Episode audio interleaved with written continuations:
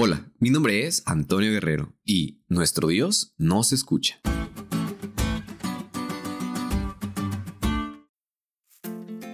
¿Qué tal amigos? Feliz primer sábado del año.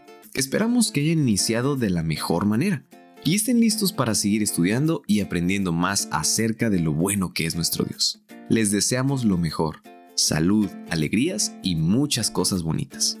Ya comenzamos a estudiar el libro de los Salmos y con ello encontramos un especial espíritu de oración. Y no solamente para mostrarnos cómo oraba el pueblo de Dios en la antigüedad, sino también para enseñarnos cómo podemos orar hoy. Y es que así como en el pasado, el pueblo de Dios necesitaba una constante relación y comunicación con Dios, hoy en nuestros días la necesitamos aún más. Y en ocasiones solemos olvidar esta importante tarea. La oración diaria es algo esencial para el crecimiento de nuestra vida espiritual así como lo es el respirar y como lo es el alimento para el bienestar físico. Debemos acostumbrarnos a elevar los pensamientos a menudo a nuestro Dios en constante oración. Hacer de esto un hábito. No podemos por ningún solo momento separarnos de Cristo. Las tentaciones a las que estemos expuestos diariamente hacen de la oración una necesidad para que el poder de Dios pueda guardarnos por la fe. Los deseos de la mente deberían ascender continuamente en oración silenciosa, pidiendo ayuda, luz, fuerza y sabiduría.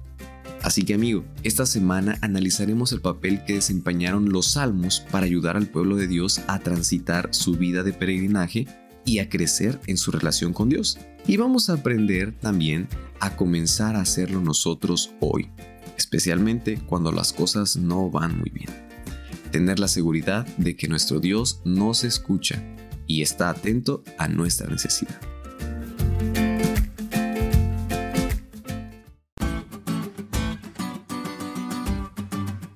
¿Te diste cuenta de lo cool que estuvo esta lección? No te olvides de estudiarle y compartir este podcast con todos tus amigos. Es todo por hoy, pero mañana tendremos otra oportunidad para estudiar juntos.